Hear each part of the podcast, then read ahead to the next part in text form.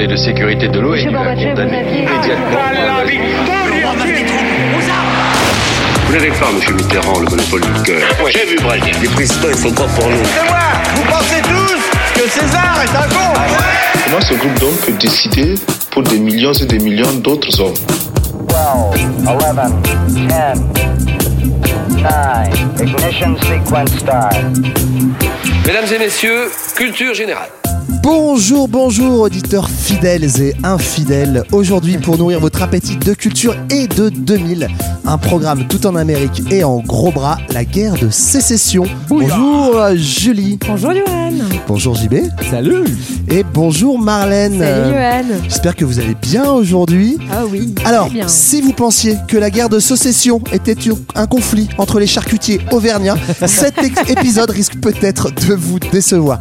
Pour les autres, on va donc repartir ensemble aux racines de la nation américaine, de ses déchirures, avec donc cette fameuse guerre de sécession, hein, et non pas de saucession, euh, dont vous avez forcément entendu parler, mais qu'on va essayer, nous, d'explorer un petit peu plus en profondeur et en détente, parce que c'est ça notre mission à Culture 2000.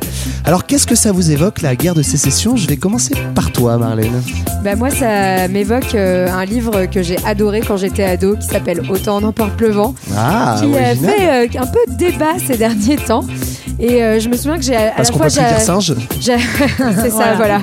J'avais adoré parce que le côté romanesque et qu'en même temps je me disais c'est marrant de s'identifier à un personnage principal qui voudrait préserver l'esclavage, mais j'aimais bien. Mais Voilà. quand même. Ok, mais quand On peut même. passer par-dessus? Oui, mais on a le droit de pas renier ses amours de jeunesse comme ça, Marlène, je, je comprends.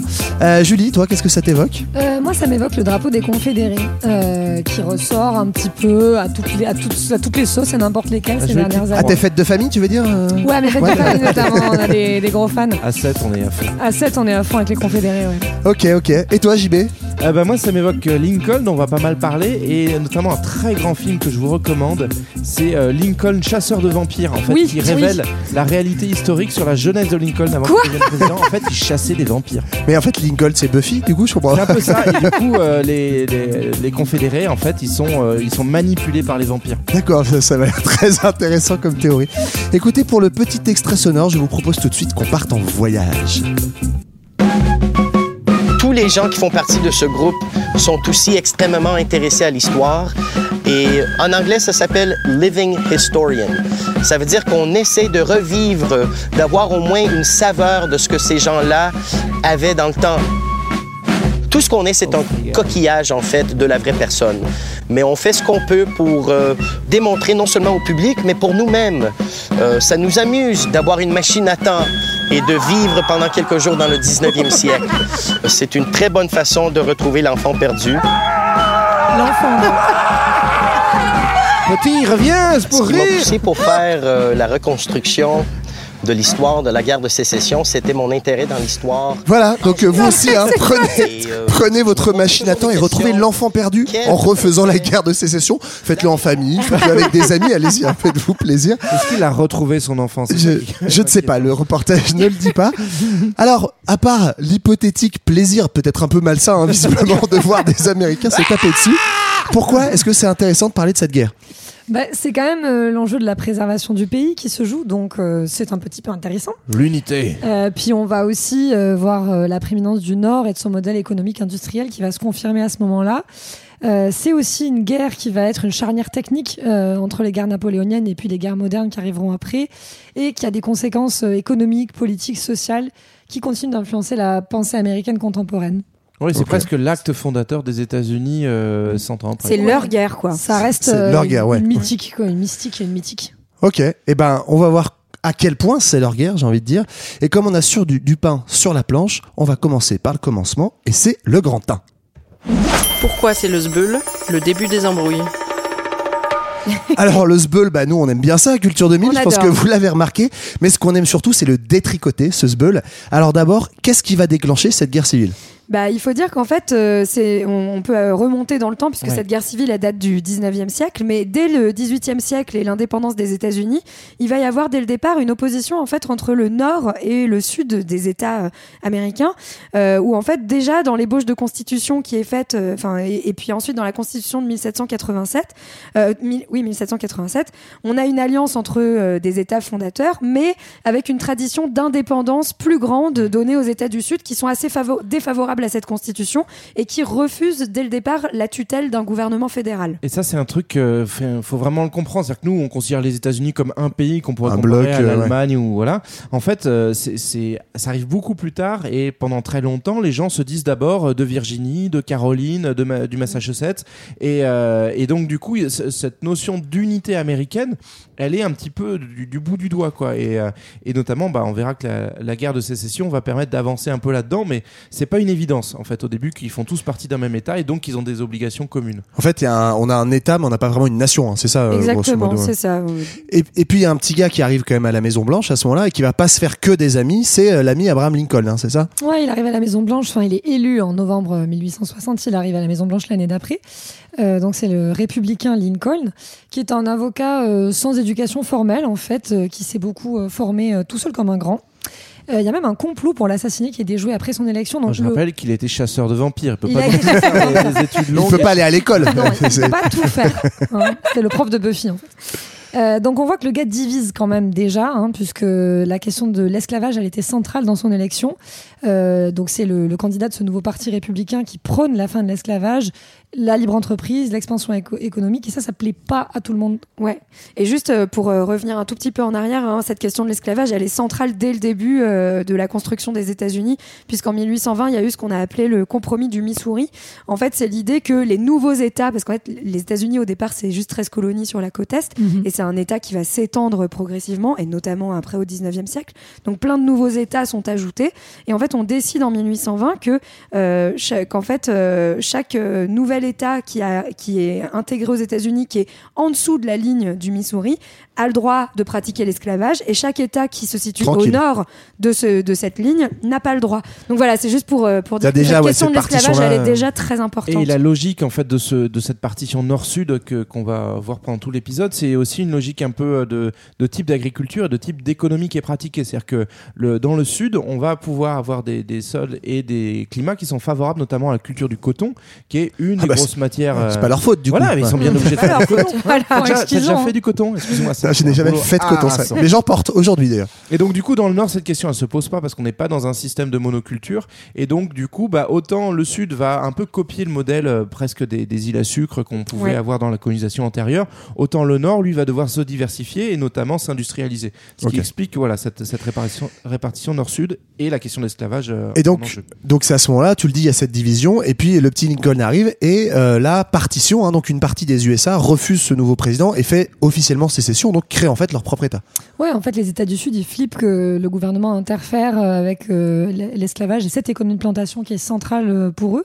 Et donc, ils font sécession avant même la prise de fonction de Lincoln, dès février euh, Les mecs, ils 1861. n'avaient pas envie d'attendre, quoi. C'est Non, direct. ouais, ouais, ouais. Ils sont chauds, quoi. Ils n'ont pas le time et c'est la naissance de la Confédération avec Jefferson Davis qui est élu à sa tête, qui était un sénateur du Mississippi. C'est un type un petit peu autoritaire, orgueilleux. hein. Euh, Il arrive à improviser une armée, euh, à intéresser la France de Napoléon III d'ailleurs, qui, qui va un peu Ouais. Toujours, dans, toujours dans les bons coups, toujours dans les bons bails Napoléon. Euh, ils vont prêter de la moula, construire des bateaux. Bon bref, voilà. Donc c'est le début euh, de, de la division, quoi. hein. Mais ça, c'est fou. Moi, je savais pas qu'en fait, euh, ils avaient carrément, enfin, créé un État, un Ouais. drapeau, un président, une Ouais, ouais. capitale. Je pensais qu'il y avait eu la guerre directe. En fait, non, ils, ils ont le temps de faire un petit État, quoi. Et ça s'appelle une confédération parce qu'on va pas faire toute, toute l'explication, mais ça, ça dit bien aussi le projet. Savoir, on a un lien entre les différents États membres de la confédération, là les, les 11 États au total qui vont participer, mais c'est juste un lien et c'est moins écrasant qu'un État fédéral. C'est une façon déjà de se démarquer dans le programme. Oui, par exemple, juste pour, pour expliquer concrètement, l'Union européenne est aujourd'hui une confédération d'États. Donc c'est- Tu veux voilà. dire qu'on est un peu des confédérés, quoi. Un peu Exactement. des partisans du et Sud. et pas- et pas un État fédéral euh, comme les Donc c'est États-Unis. moins, c'est moins puissant qu'un État fédéral. Et euh, l'autre truc qui est intéressant aussi, c'est que Lincoln il fait flipper alors qu'il a encore rien dit, et notamment on anticipe beaucoup sur la question de l'esclavage. En en fait, Lincoln, on sait que c'est vraiment pas sa cam l'esclavage, mais c'est pas non plus un point de programme hyper important. Il n'arrive pas à la Maison Blanche en se disant ça y est, ça va être avec moi la fin de l'esclavage. Non, son premier point de programme, c'est les colliers de barbe. On est d'accord. Oui, oui. Il est pour la- Ah, c'est chic. Ah, chic. Ok, donc on comprend un petit peu ce qui déclenche cette guerre, hein, effectivement, mais si on recherche, qu'est-ce qui va nous aider à comprendre un peu les causes du conflit? JB, tu l'as déjà un peu dit, cette opposition d'économie. Euh, On a parlé de l'opposition entre esclavagistes et abolitionnistes. Est-ce que c'est aussi simple que ça, en fait, au Bah, départ? non, au départ, en fait, c'est vraiment donc une, une question économique. L'esclavage est lié à cette question économique, mais c'est sur la manière de produire. C'est-à-dire qu'on a euh, le Nord qui en fait donc euh, n'a pas du tout le même climat comme euh, l'a dit JB et qui est un Nord qui est en train de s'industrialiser très rapidement, qui lui est plutôt sur un modèle en fait de, de développement qui se qui est lié à une à une main d'œuvre prolétaire, voilà, salariée. Voilà, le mot est dit, voilà. Non, mais donc, si ça dérange. Donc une main d'œuvre en fait très peu chère, disponible, mobile, qu'on va utiliser dans les usines. Et en fait, le, le Nord est plutôt sur un modèle protectionniste. Le, Lincoln veut notamment euh, instaurer des droits de douane pour protéger justement cette industrie naissante. Et il est contre l'esclavage parce qu'en fait, bah, l'esclavage c'est chiant pour vendre les machines. Une fois qu'on produit dans l'industrie des machines qu'on veut vendre ailleurs, s'il y a des esclaves à la place des machines, c'est un peu emmerdant. À l'inverse, le Sud est complètement libre-échangiste, euh, donc il est tourné C'est vers drôle parce que ces trucs-là sont vachement inversés, Oui, en fait. c'est ça. Ouais, pareil entre ré- républicains et démocrates, faut en verra. Mais... Exactement. Et donc, euh, le Sud, en fait, a cette économie de, plota- de plantation où ils produisent donc du coton notamment, un peu de sucre, et ils l'exportent vers l'Europe. Et justement, eux, ils ne veulent surtout pas de droits de douane, étant donné que ça va nuire à leur commerce qui est international. Ouais. Et, donc, euh, effectivement, on l'a dit, euh, Lincoln, il est opposé à l'esclavage. Est-ce que c'est une opposition philosophique? Est-ce que c'est en fait euh, justement pour des raisons instrumentales? Comment ça se, comment ça se détricote cette histoire-là? C'est un petit peu les deux. Il est philosophiquement opposé à l'esclavage, oui. Ça va se préciser au fur et à mesure de la guerre aussi. Enfin, c'est des choses. oui, c'est aussi une opposition, comme l'a dit Marlène, plutôt, je vais pas dire opportuniste, mais enfin économique au début. Et en fait, plus la guerre avance, et plus il est intimement convaincu que c'est pas bien. Ouais. Mais il y a une opposition philosophique. C'est juste qu'au début, ouais. il pense que c'est pas le bon moment. Oui, en en fait, c'est ça, c'est qu'il a une position qu'on appelle gradualiste, c'est-à-dire qu'il pense que l'esclavage, il va falloir régler cette question, mais c'est pas la priorité. Ouais. En revanche, ce qu'il veut, c'est que les nouveaux États qui entrent dans euh, le- les États-Unis ne pratiquent pas l'esclavage. Et ça, ça va déjà tendre les États du Sud, qui eux sont toujours sur le compromis de Missouri, en disant bah non, si c'est un État du Sud, euh, même s'il est quoi, à ouais. l'Ouest et au Sud, bah non, dans ce cas-là, c'est l'esclavage. Lincoln, par contre, il dit ah bah non, les nouveaux États, on veut les intégrer à notre économie Voilà. protectionniste, industrialisée, et donc pas à la vôtre avec l'esclavage. Et là, on voit que c'est pas une question aussi tranchée que ça dans ce débat-là. C'est qu'en fait, on parle du Nord et du Sud, mais il y a aussi un centre. Il y a cinq États, je crois, qui, qui sont esclavagistes, mais qui vont rester fidèles à l'Union et donc Ouais. euh, rester obéissants à Lincoln, Ouais. mais tout en pratiquant l'esclavage. Donc, en fait, parce que notamment, ils sont au centre et donc plus exposés à l'économie, à l'influence économique euh, des, des États du Nord. Donc, effectivement, au début, c'est pas un référendum pour ou contre l'esclavage. Ok. Et donc, euh, Lincoln, du coup, il se retrouve euh, chef d'un État qui en fait est amputé de la moitié, hein, globalement. Pas de peau, t'es élu, mais t'as plus que la moitié du cadeau. Euh, et il se retrouve en fait un peu chef de guerre malgré lui. Ouais, bah en fait, euh, la- son élection, comme on l'a dit, c'est le début du SBEUL, et euh, il se retrouve chef de guerre et il sait pas trop, euh, enfin au début, il sait pas trop comment faire, donc euh, il va bien bosser sa tactique militaire. bien. il, sait pas trop quoi faire, du coup, il va à la bibliothèque, je crois. C'est ça pour C'est apprendre ça, la Bah, guerre. pour de vrai. Il, bou- il bouquine, il bouquine les bouquins de tactique militaire et il va en fait d'ailleurs dégager quasiment la totalité des généraux de l'époque pour en mettre euh, des nouveaux. Bah, qui- il se rallie au sud en fait, en plus, les mecs les plus compétents. Ah d'accord. ça, en Ils fait, les, meilleurs généraux, ils sont sudistes. Et donc, Mm. du coup, c'est aussi pour ça qu'ils à fond, quoi. Mais ils ont moins de, ils ont moins de moyens industriels. Donc, Ouais, ouais. euh, voilà, tactique militaire euh, est plutôt du côté du sud, les moyens euh, industriels plutôt du côté du nord. Donc chacun part un peu avec euh, ses Avec ses petits atouts, euh, quoi. Mais c'est vrai qu'on voit, on voit le président Lincoln devenir cette figure de chef de guerre, ce qui est pareil, pas du tout un attribut à l'origine du président des États-Unis. Aujourd'hui, effectivement, Ouais. ça fait partie. Il est, il est associé au chef d'état-major des armées et donc c'est le, c'est le commandant chef euh, suprême, on dit, de, de, de l'armée. À cette époque-là, c'est pas vraiment pas le le- cas ouais, parce ouais. qu'on n'est pas sur un État qui est aussi fort, aussi centralisé. Donc le petit chef de guerre, il part en bataille, si je comprends bien. Et euh, là, on est pour resituer en 1861. Ouais. Et c'est là que les premières grandes batailles commencent. Ça commence à, à se castagner. Quelles sont un peu les stratégies de chacun des, des deux camps? Bah, déjà, ce dont on n'a pas parlé, ça commence, par, ça commence au tout début à Fort Sumter. C'est euh, en Caroline euh, du Sud, je suis, oui, c'est ça, Caroline du Sud, euh, où en fait Lincoln essaie de reprendre une installation militaire euh, qui a été prise par les Confédérés, qui était restée sous contrôle fédéral malgré la sécession. Et du coup, les, les Confédérés bombardent. euh, il y a une capitulation unioniste et c'est là que, que vraiment on commence à se battre et que Lincoln mobilise euh, 75 000 manos quand même en tout. Ouais, il a pas aimé qu'on lui pique son fort. non, quoi. ça l'a saoulé, ouais. euh, C'est mon fort, c'est mon pâté de sable. Ouais, franchement, quand je défends mon château de sable, j'arrive pas à mobiliser 75 000 personnes C'est un peu chaud, ouais. voilà, ça c'est vraiment le début des hostilités et euh, voilà, c'est aussi le moment où euh, ben, chacun euh, il va un petit peu de sa petite stratégie. Ce qui est intéressant, c'est que de part et d'autre, en tout cas au sud, ils pensaient vraiment gagner vite. Ouais. Ils se sont Ouais. dit, ah, ça va vite plier cette histoire. euh, C'est marrant, à chaque fois qu'on pense gagner vite, finalement, ça dure bien. toujours Ça des plans. ça dure 4 histoire. ans. Alors, euh, regardez par exemple l'euro euh, 2021. Et puis, euh, en tout cas, vite. en tout cas, ils mettent en place des stratégies, euh, comme tu le disais, assez, enfin, assez rapidement quand même. L'union, alors juste l'union, c'est c'est le Nord, hein, c'est ceux qui veulent justement s'unir dans un Avec État. un état fédéral, ouais. Voilà. Euh, donc l'Union va établir euh, dès euh, avril 1861 un blocus sur les côtes du Sud pour asphyxier justement alors ça, c'est cette économie. Donc puisqu'on Ah, disait bien. que eux en fait ils vivent justement du libre échange et euh, du, de l'écha- des échanges transatlantiques notamment. Donc c'est ce qu'ils vont appeler le dispositif Anaconda. Anaconda. C'est Pour bon encercler l'ennemi. C'est un film de Schwarty, non Avec euh, Jennifer Lopez, ouais, Ah oui. très bon et, euh, et- et- et en Je pense plus- que c'était un hommage à ce film d'ailleurs qu'il l'a appelé comme ça. C'est clair. Et donc, en fait, ils empêchent les exportations de coton, notamment vers la France et l'Angleterre. Et à l'inverse, le Sud va être plutôt sur une stratégie défensive, Ouais. euh, parce que, en fait, bah, eux, ils ont Ils pas veulent vraiment. juste faire leur état dans Voilà. leur coin. Quoi, ils dans veulent juste séparer, hop, Mm. on trace une frontière. Les autres, ils veulent conquérir le Sud, donc c'est pas tout à fait. Après, moi, ce que j'avais vu, je crois, hein, mais c'est que il y a, ça dépend des fronts aussi. C'est-à-dire qu'ils sont sur la défensive sur le blocus maritime et qu'il y a deux autres fronts qui sont grosso modo le front de l'Ouest. Donc là, pareil, c'est plutôt le Nord qui va essayer de grignoter au, Mississi- au Mississippi. Ouais. Et le front de Washington où en fait, là, pour le coup, le Sud est un peu à l'offensive et essaye d'attaquer Washington en se disant, bah tiens, si on prend la capitale, grosso modo, ils sont gentils avec leur anaconda, mais ça, c'est une belle prise, quoi. C'est ça. Et d'ailleurs, en effet, ils vont se, ils vont se lancer assez, assez rapidement. hein. Euh, En juillet 1861, il y a une première bataille, euh, enfin une autre bataille qui s'appelle celle de Bull Run en, en Virginie, donc qui est un. État quand même euh, euh, plutôt du milieu. Et hein, qui est euh. le cœur de, de la Très géographe, Confédération, la Virginie. C'est c'est le, vraiment l'État central, c'est un des États les plus peuplés de- des sudistes. Ouais. Et C'est là où il y a leur la capitale, non, capitale, euh, Richmond. ouais. ouais. Ouais, c'est ça. Et donc euh, là, euh, le Nord euh, prend, enfin, subit une défaite énorme. Du coup, Lincoln, Dérouillé, il com- je crois, on voilà, ça. il commence à être assez vénère et il va accentuer encore ce, ce qu'on appelle la Ouais. conscription. hein. Et ça, c'est quelque chose en fait qui est vraiment euh, très nouveau dans cette guerre et dans les guerres en général. C'est qu'il appelle des milliers et des milliers de, de, de civils qui vont devenir des soldats pour l'occasion C'est et c'est- aller se battre dans le Un demi-million. Il faut, il faut Voilà. quand même voir le, le décalage. C'est-à-dire qu'au début, l'armée fédérale, c'est une armée euh, donc professionnelle, mais qui Je compte crois qu'il y a 20 20 000 mecs hommes, voilà, hein, au c'est début. ouais. Après, on fait appel aux volontaires, genre venez, on va récupérer le Sud. On se prend une grosse tollée. Et là, le Sud se dit, bon, bah ça y est, on leur a montré, ils vont nous lâcher. Et en fait, non, Lincoln se vénère. Donc, non. la conscription permet de passer à une, une ampleur assez, assez inédite. Et quoi. donc 500 000 personnes vont être mobilisées à partir de, de, de 61 là. Ouais, donc c'est- en gros, à partir de 61, de cette grosse défaite, ça commence à se vénérer un petit peu. Si on résume, au début, tout le monde était parti un peu fleur au fusil, hein, on pensait que ça allait très vite. un gros pic. Les sudistes étaient très confiants, euh, mais d'un côté, entre la supériorité militaire du sud, la supériorité plutôt industrielle du nord, bah du coup, ça a vite viré chocolat et patauger un peu dans la boue, et c'est ce qu'on va voir dans le grand 2. On rigole plus, la guerre s'enlise et devient idéologique. On rigole plus, effectivement, beaucoup d'historiens considèrent que c'est la première, ou en tout cas une des premières guerres presque totales, une des premières guerres modernes, puisque, à tout point de vue, elle est massive, là pour le coup, on peut le dire, massifs. et qu'elle est vraiment d'une ampleur énorme.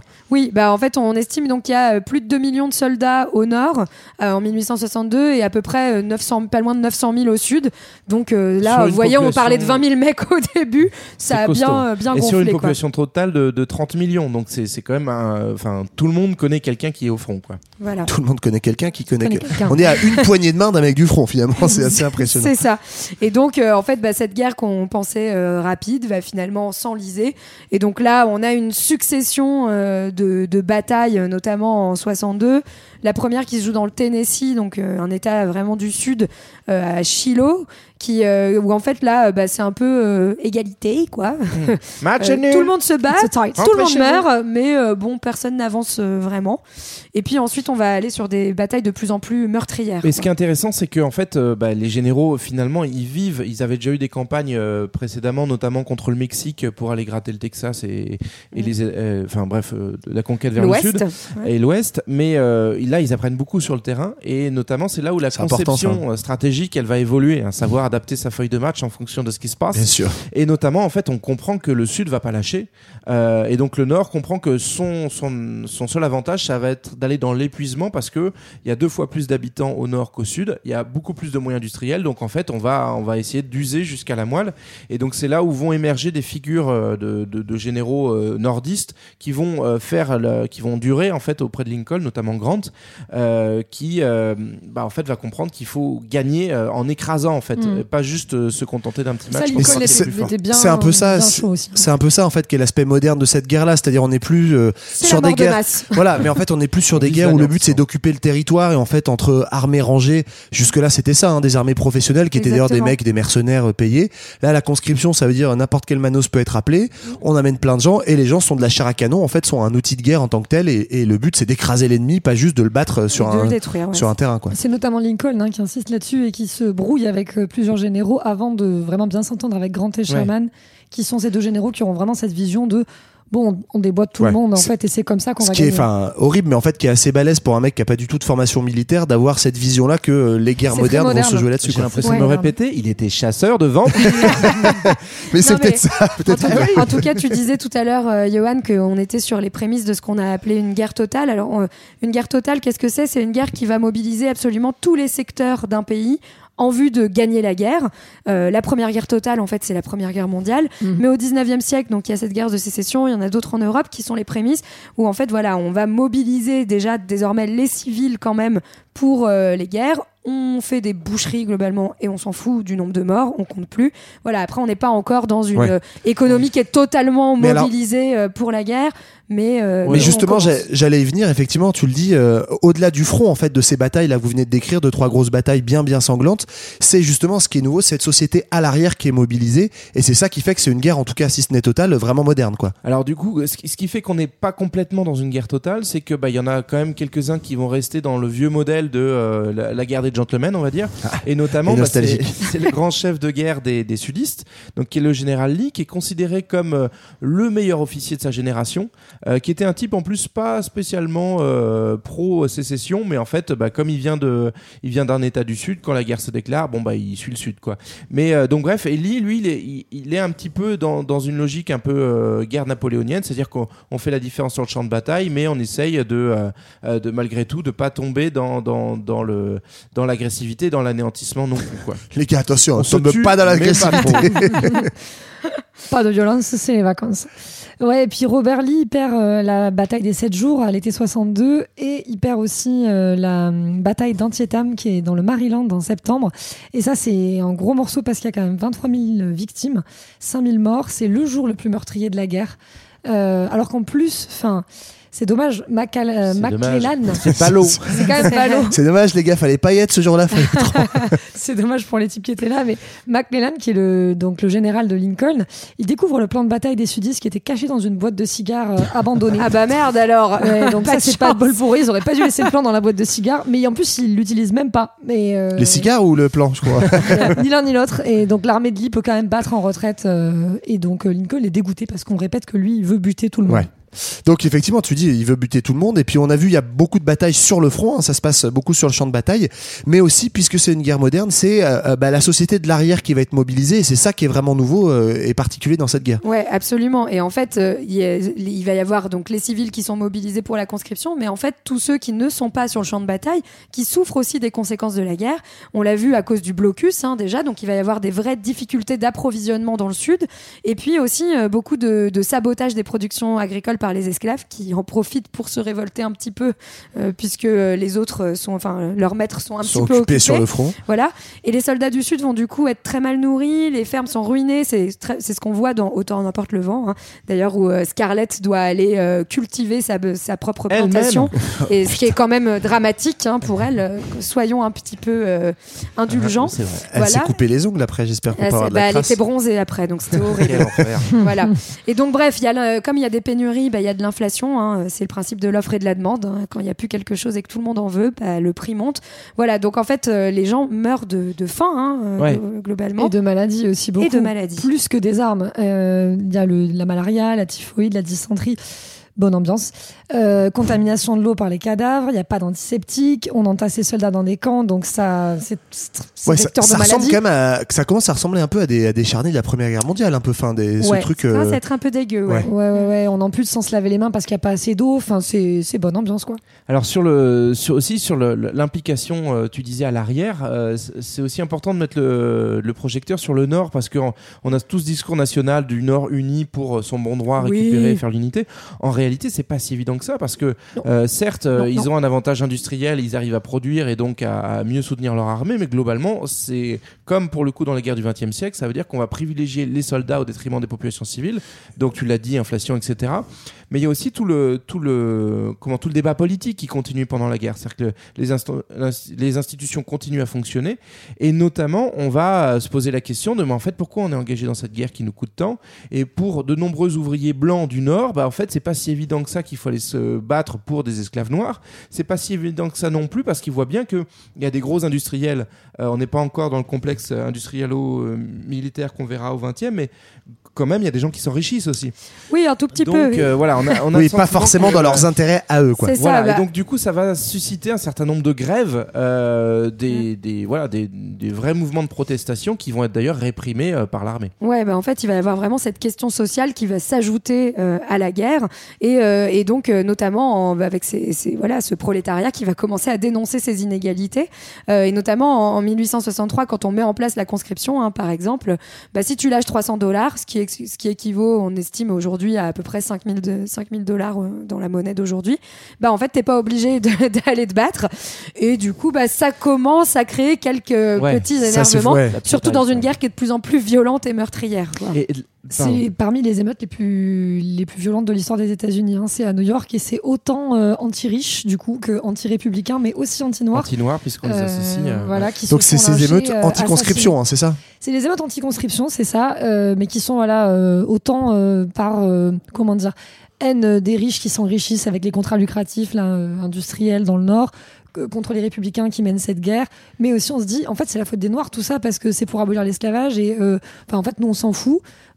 Et donc on, ils se font assassiner dans les rues, on détruit leurs logements, il y a 400 personnes qui meurent.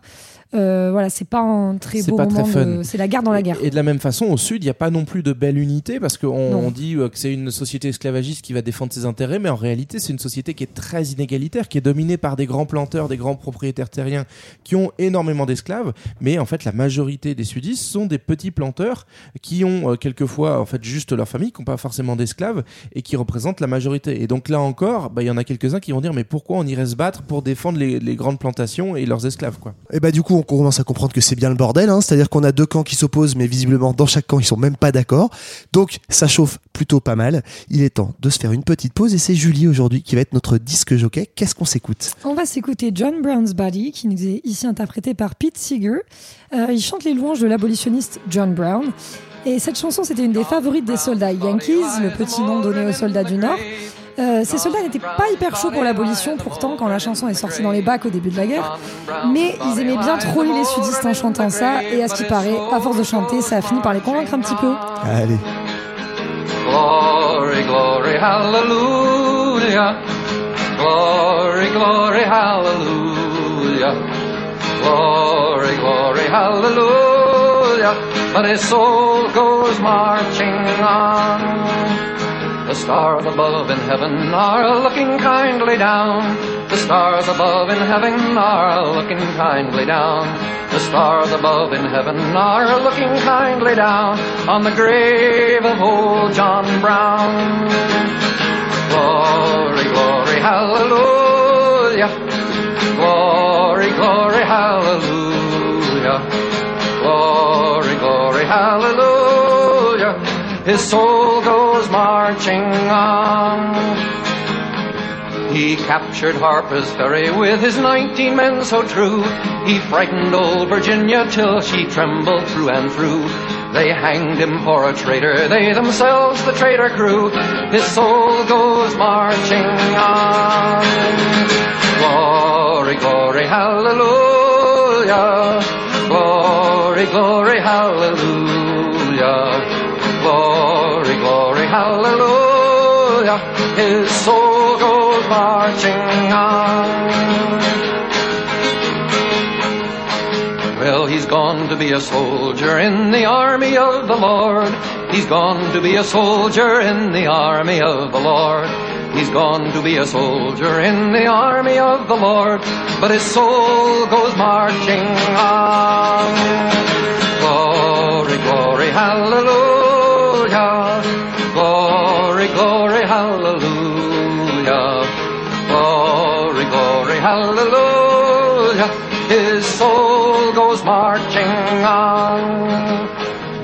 Eyes have seen the glory of the coming of the Lord. He is trampling out the vintage where the grapes of wrath is stored. He's loosed the fateful lightning of his terrible swift sword. His truth is marching on.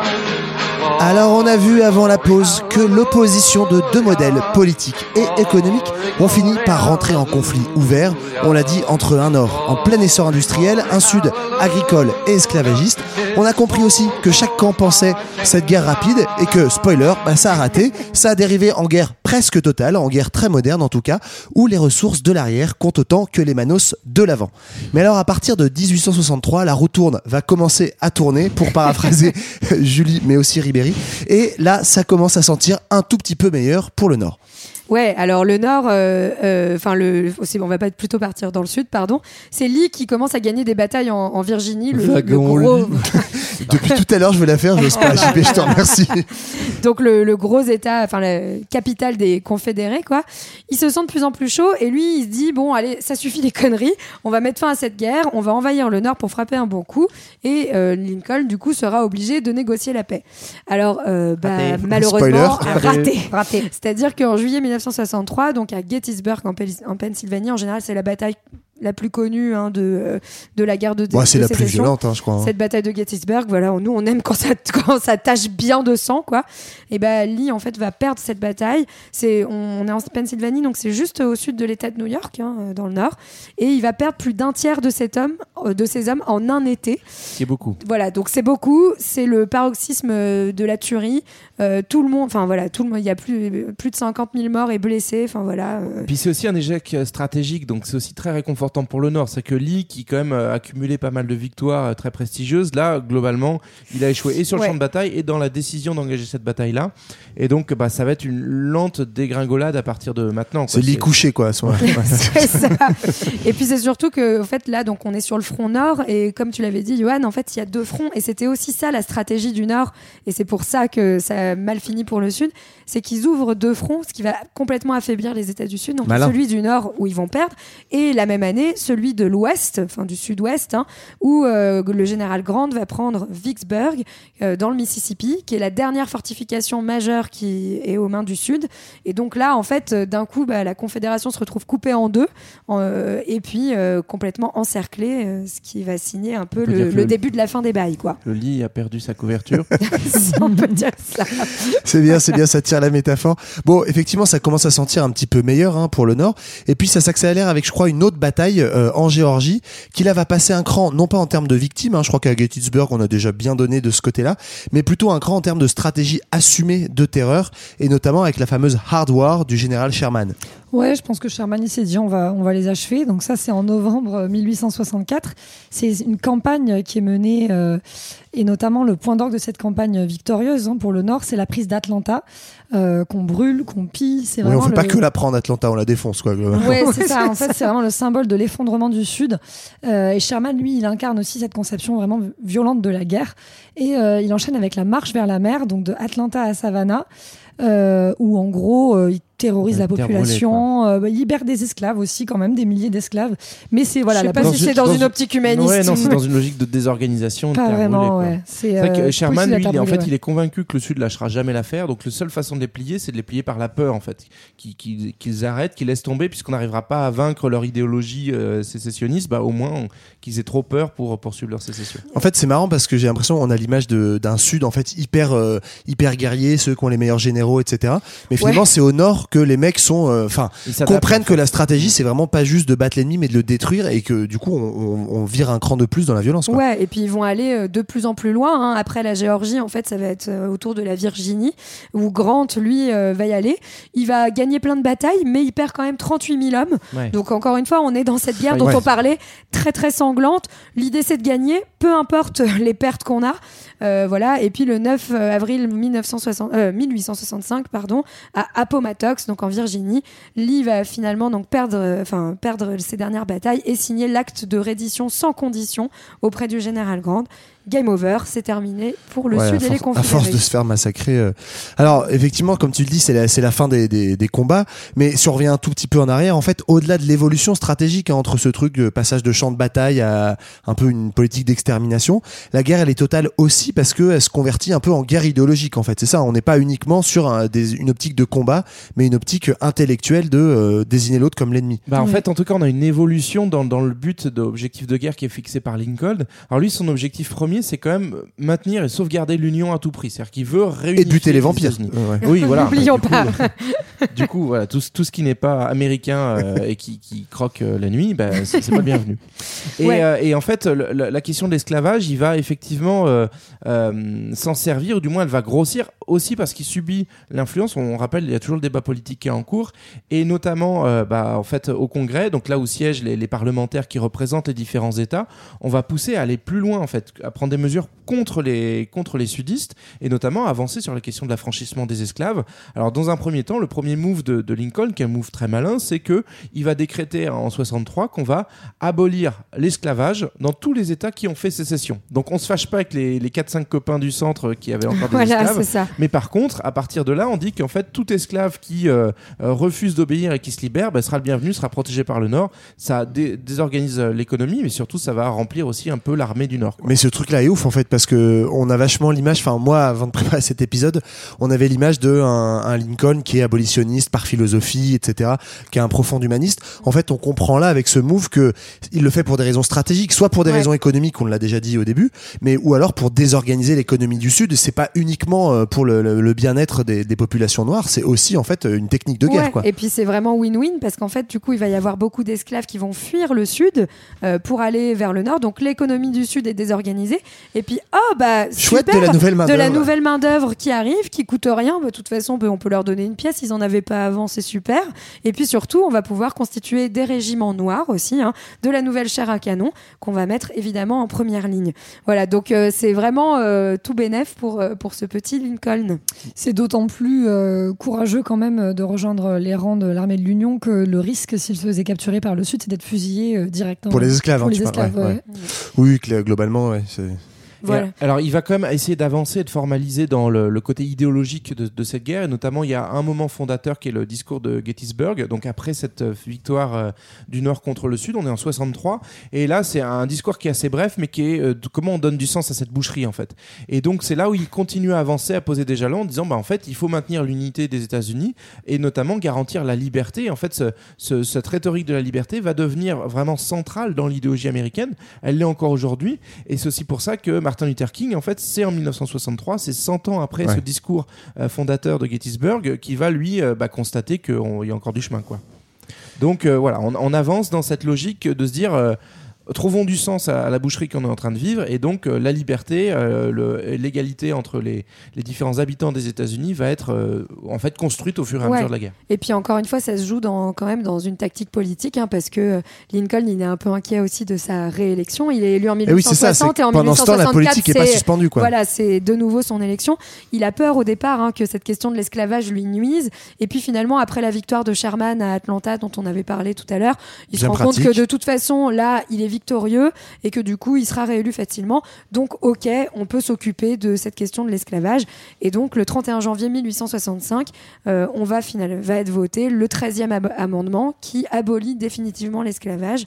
Euh, et euh, Lincoln décide de le faire ratifier. Ouah. Voilà. Ouais, mais on n'est toujours pas dans un truc hyper radical, c'est qu'il reste pour l'instant Ah merde, toujours pas ouah alors Ouh, il manque le rat encore, tu vois.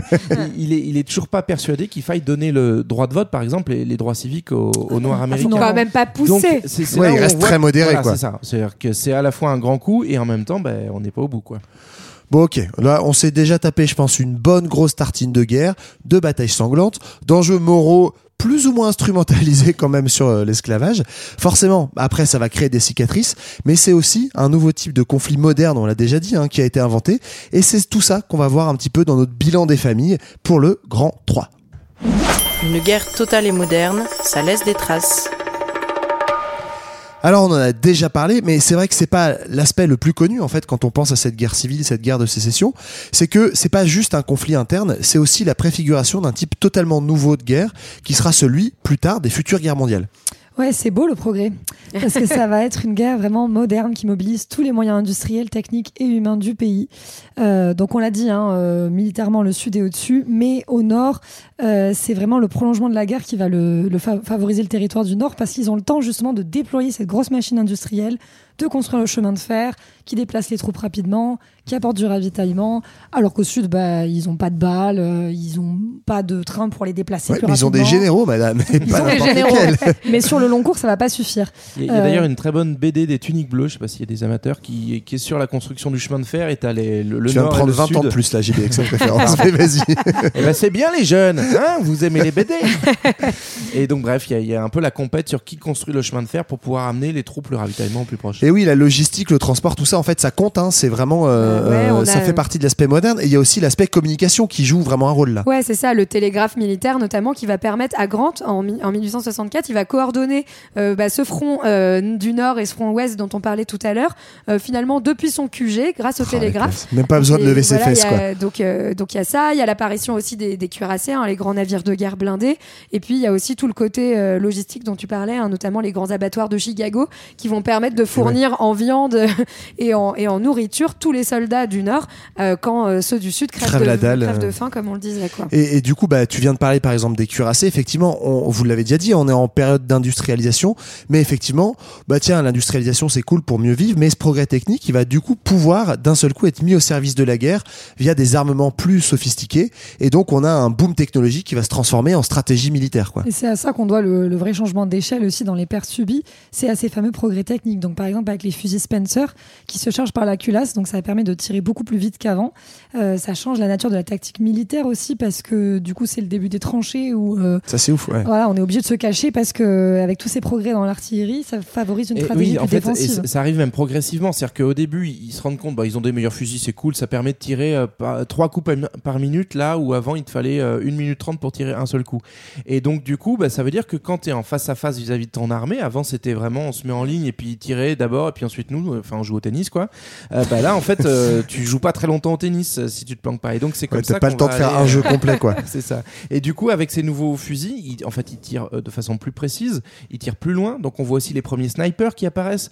Donc, ça veut dire que les charges héroïques de cavalerie, bah, ça sert à rien parce que ton cheval, il est à peine lancé qu'il se prend une balle. Ouais, le cheval il sert plus à grand Voilà. chose là. Et puis, tu as aussi les premières mitrailleuses qui arrivent, notamment la Gatling qui est développée en 1862, donc pendant la guerre. Et là, c'est en fait une machine qui est capable tire de en tirer continu. en continu. Tu peux la recharger pendant Ah, qu'elle ouais. tire.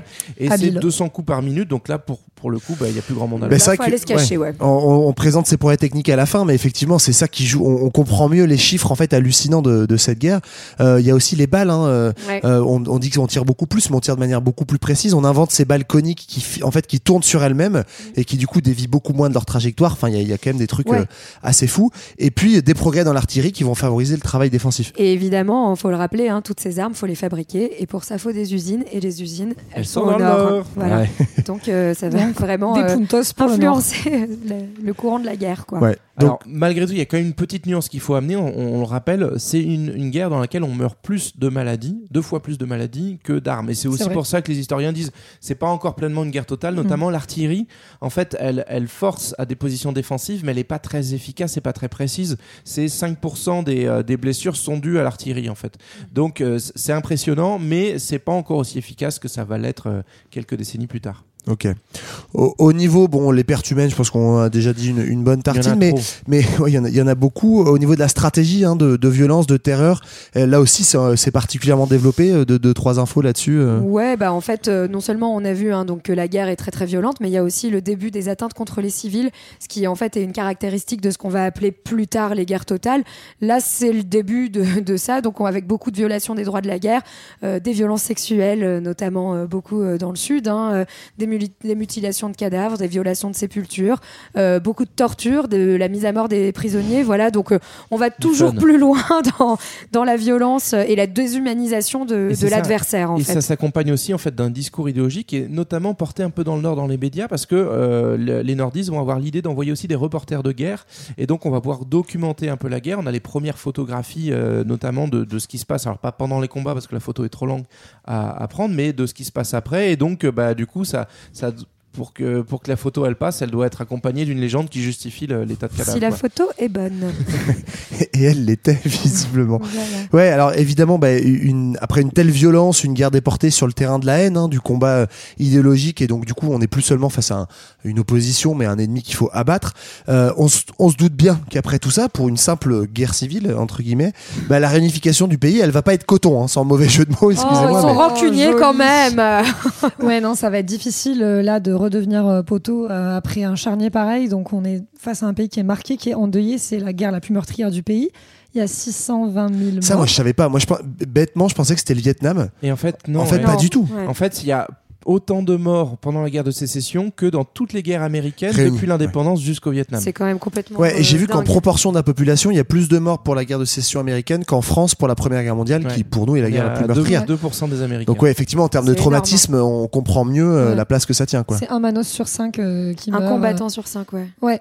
Ouais, Et c'est d'autant plus vrai pour le Sud. Là, pour le coup, il n'y a pas une égalité dans le, dans le deuil. C'est euh, les, je crois que c'est- 18% des hommes du Sud euh, qui, qui meurent au combat, meurent, là où c'est 6% des combattants du Nord. ouais. Il y a aussi une inégalité entre les morts parce que euh, ceux des États du Sud, ils sont d'abord exclus des cimetières fédéraux euh, militaires du Nord qui rendent hommage aux, aux combattants. Oui, quitte à haïr l'ennemi, autant le pousser jusqu'au Bah, bout, quoi. oui, Ça. attends. Donc là, pour, euh, pour faire la paix, c'est pas évident quoi. Quand on dit aux gens, euh, non, toi, te- ton, ton, ton, ton pote là, il, il vient pas dans mon cimetière.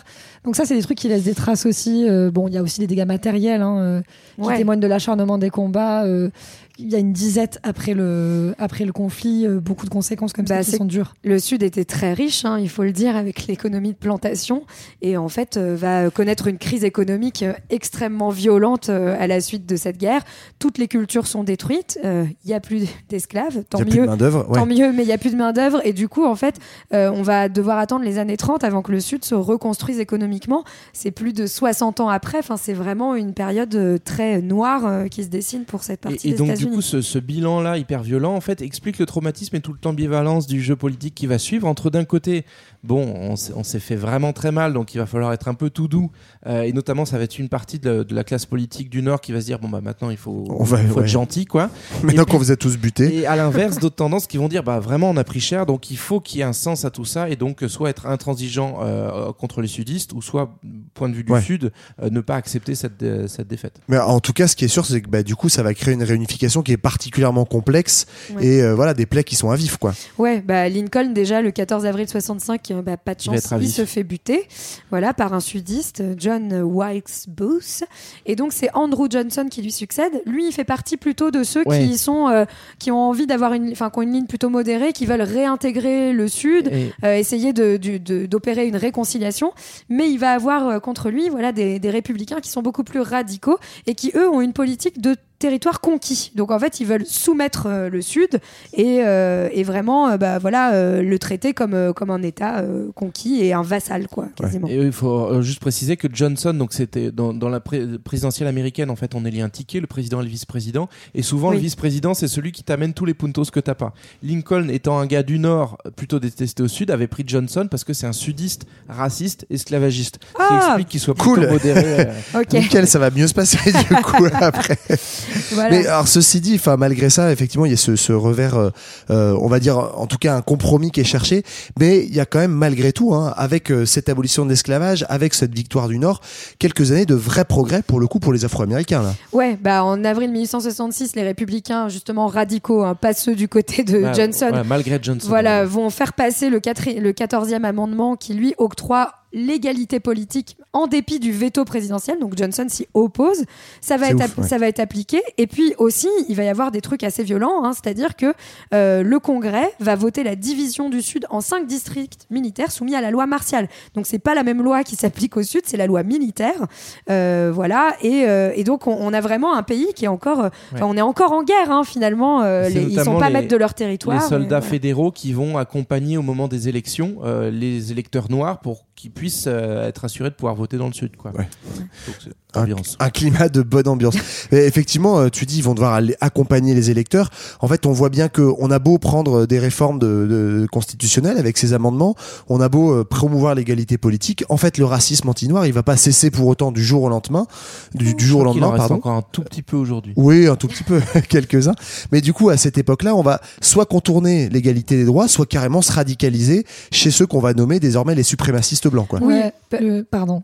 Non, non, pardon. C'était juste pour dire qu'en fait, fin 1868, c'est euh, désormais c'est un nouveau président. hein, c'est Grant, le fameux général dont on a parlé, qui est élu.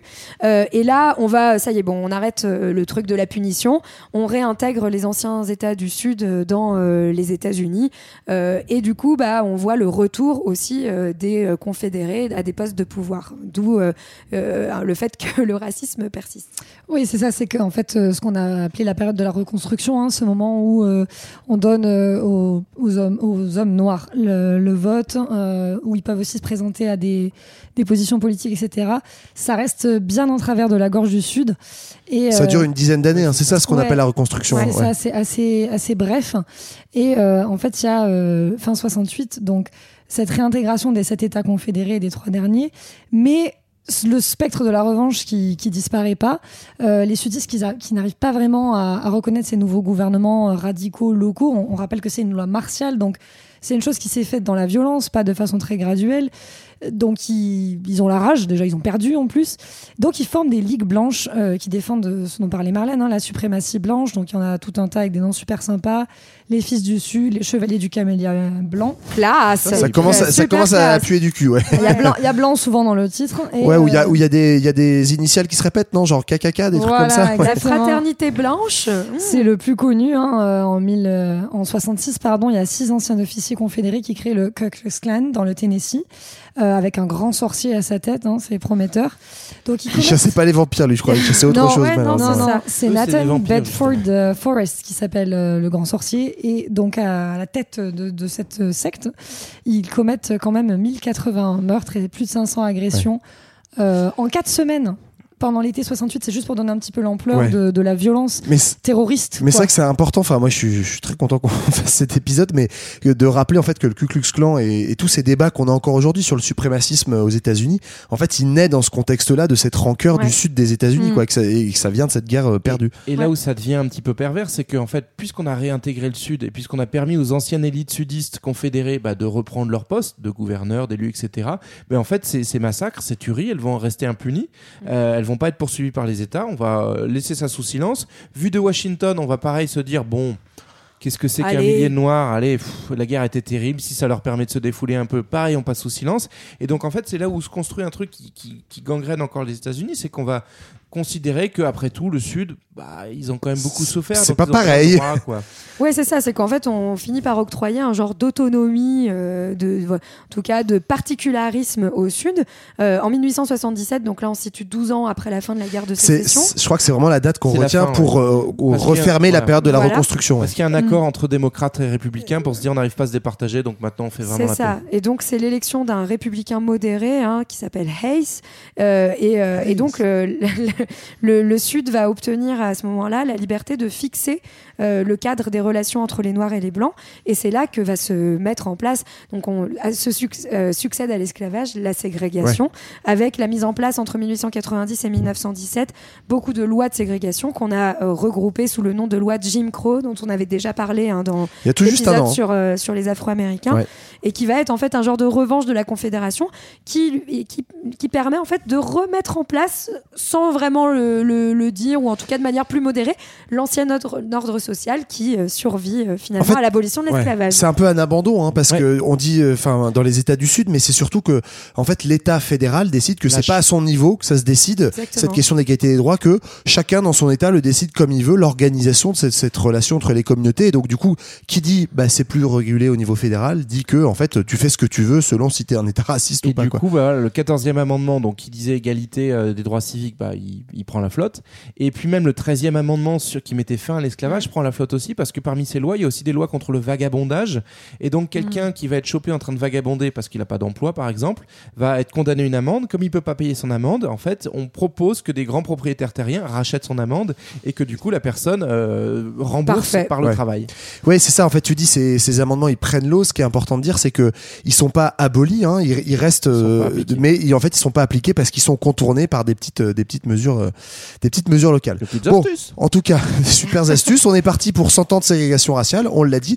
On a fait un, un super épisode, hein, je crois, là-dessus l'année C'est dernière. ça, pour plus de fun, toujours. Voilà. Malheureusement, donc c'est une période assez sombre qui, qui se poursuit. Et du côté des mémoires de la guerre, bah, là aussi, la digestion, elle va être quand même particulièrement lente et douloureuse. Quoi. Ouais, par exemple, à Vicksburg, dans le Mississippi, on fête le 4 juillet, donc la fête nationale, que depuis 1945, après la disparition C'est des quand derniers même témoins. dingue, je trouve. Ah, ils sont, ils sont rancuniers. hein. Il n'y a Ils- pas de kermesse, il n'y a pas de feu d'artifice. Ils veulent ils veulent pas fêter la, la naissance euh, des États-Unis. Il y a peut-être des villages en France où on fête pas le 14 juillet, on sait pas. Hein, On sait pas, rien. peut-être. En Vendée, peut-être. ouais. Les chouans, le retour. voilà, c'est ça. Mais cette défaite, en fait, elle crée un vrai, un vrai bloc sudiste euh, qui immortalise la, la Confédération avec une, une mystique hein, d'une orgueilleuse différence. Ils, sont, ils se targuent beaucoup, le Sud, d'être beaucoup plus indépendant de ce gros État fédéral qu'ils reconnaissent pas. Encore aujourd'hui, vraiment, c'est quand même un particulier. C'est fondateur de l'identité en fait, quand de même, du Sud. du ouais. Sud. Et en fait, qui, s'étend aussi à- au reste des États-Unis parce que ça va passer dans la culture populaire. Alors, il y a, il y a l'exemple de Autant en emporte le vent, donc qui est le plus grand succès euh, des euh, Littéraire, États- hein, littéraire et Ouais, cinématographique des États-Unis. 30. Mais en fait, tu regardes la moindre série américaine. euh, moi, je suis un grand fan de l'agence touriste, par exemple. Bah, l'agence touriste, c'est quoi? C'est des bons soldats euh, bien obéissants, mais qui euh, se sont fait trahir par l'État fédéral, accusés à tort, et du coup, ils vont filer des coups de main. Euh, Shérif, fais-moi peur, c'est la même histoire. C'est euh, le- c'est les, c'est les sudistes. Enfin, c'est toujours l'histoire de comment il faut se méfier de l'État fédéral qui euh, veut nous imposer son autoritarisme. En fait, ça qui est étonnant, c'est que ça nourrit l'identité du Sud, mais ça nourrit aussi en fait l'ultralibéralisme, y compris au Nord, de se méfier toujours d'un État trop protecteur qui prendrait trop de place Mais- sur nos libertés. Quoi. Même, Ouais. le, même le port d'armes, ça vient de là. hein. C'est, ça vient de cette défiance vis-à-vis d'un, État fédéral qui serait trop fort et cette idée qu'il faut pouvoir créer des milices armées pour renverser Pour le gouvernement si jamais euh, ça Ouais. part en sucette. Et du coup, ce qui est assez intéressant dans cette histoire de la guerre de sécession, c'est que finalement, l'histoire, elle est écrite par les perdants, ce qui est assez un cas euh, assez. euh, Oui, ce qui est rare quand Voilà, même. assez, hein. assez, assez spécial. En général, euh, bah, c'est le gagnant qui réécrit l'histoire et qui se donne le beau rôle. Et là, euh, bah, notamment du fait de l'assassinat de Lincoln, mais aussi parce qu'il y a une, une vraie nécessité de recoller les morceaux ensemble, on laisse la plume aux sudistes qui bah, arrivent à essayer de construire une espèce d'âge d'or de c'était quand même mieux avant. Puis il y avait des esclaves qui étaient très contents parce qu'ils pouvaient Oui. euh, avoir une forme de, de la de colonisation, c'était protection. super Et aussi, Voilà, hein. exactement. Ils nous remercient tous. Donc, Ouais. euh, bref, voilà, c'est. c'est- c'est- Et, et ça ça donne lieu à des vraies célébrations hein, aux États-Unis. Enfin, je- d'ailleurs, on le voit souvent dans les films, et c'est- enfin, où c'est évoqué les genres de de- d'énormes reconstitutions de batailles avec des mecs un peu dingues, bah, comme dans les. Bah, grands on a vu dans Mais l'extrait. là, c'est des Québécois. Bah ouais, je sais. Mais où en fait, on, voilà, on estime qu'à Gettysburg, il y a 2 millions de visites par an. Et il y a notamment donc, voilà, ces fameuses reconstitutions où les gens viennent s'habiller en c'est pour retrouver leur âme d'enfant. Marlène, t'as pas écouté l'extrait C'est assez terrifiant et, et surtout que voilà maintenant on est dans une guerre qui a plus de 150 ans et donc c'est Mais- c'est assez fascinant. Justement, c'est fascinant et en fait, on comprend de ce que vous dites là que bah, c'est une guerre qui pèse encore aujourd'hui sur les, les clivages politiques euh, des États-Unis. Ben, on a vu très fort avec l'histoire de déboulonnage de statues d'un côté, où par exemple on a encore des statues de lit. euh, le- Les couchettes Ouais. ou Non, non, le double lit? Le qui, général. qui, euh, qui était superposé euh, au Capitole et qui s'est fait euh, sortir. Double lit superposé. Donc, pardon, j'arrête. qui s'est fait foutre dehors, on a changé le matelas. Et, euh, et à l'inverse, tu as des, bah, tout le mouvement du Trumpisme, en fait, qui, qui considère qu'il il y a une vraie euh, identité sudiste et qu'il y a aussi une vraie méfiance vis-à-vis de l'État fédéral. Et d'ailleurs, euh, la preuve, ils ont truqué l'élection. D'ailleurs, Washington, ils sont loin des, champs, des gens, etc. etc. Quoi. Ouais. C'est beau, hein C'est beau, enfin c'est beau, oui, Mais je sais pas. loin. C'est- beau, mais c'est loin. Euh, de, de choses à ajouter sur, sur la- l'actualité de ce, ce conflit ou on a fait le tour? Oui, bah non, c'est ce que disait JB sur l'actualité. Dans L'actualité des vampires, peut-être, hein, je sais pas. Lincoln, chasseur de vampires. Non, plus sérieusement, une recommandation, peut-être une petite recommandation finale. Alors euh, moi, en travaillant cet, cet épisode, ça m'a rappelé un, un très bon livre euh, d'histoire. Alors si vous n'aimez pas lire des gros livres d'histoire, vous le trouvez aussi en BD. Ça s'appelle euh, Une histoire populaire des États-Unis et c'est un livre euh, d'Howard Zinn. Et donc qui euh, justement, euh, ben, moi c'est là, que dans ce livre que j'avais lu pour la première fois que cette question de l'esclavage était finalement euh, plutôt secondaire pour la guerre de sécession. Et c'est quelqu'un qui revisite l'histoire des États-Unis en montrant à quel point euh, la question euh, sociale euh, imprègne vraiment toute, toute cette histoire et notamment la guerre de sécession. Tout à fait. Et il paraîtrait que Howard Zinn s'est inspiré du livre de Culture 2000 d'ailleurs pour faire cette histoire populaire des États-Unis. Merci beaucoup à vous trois. Merci à tous de nous avoir écoutés jusque-là si vous n'êtes pas encore couchés. C'était notre épisode sur la guerre de sécession. On se retrouve nous dans deux semaines pour un prochain épisode sur un sujet euh, lambda. D'ici là, on se retrouve euh, sur les réseaux sociaux, hein, quels qu'ils soient. Euh, même je crois que JB a un projet TikTok. Ouais, ça va venir. On l'attend toujours, on l'attend Ça va venir. Voilà, nous on vous fait des gros bisous et on vous dit à dans deux semaines. Salut Bye bye. Ciao. He said, Vengeance is his, but I'ma do it first. I'm gonna handle my business in the name of the law. Oh. cry. Oh, I gotta know if he's not ready to die. He best prepare for it. My judgment's divine. I'll tell you who you can call. You can call.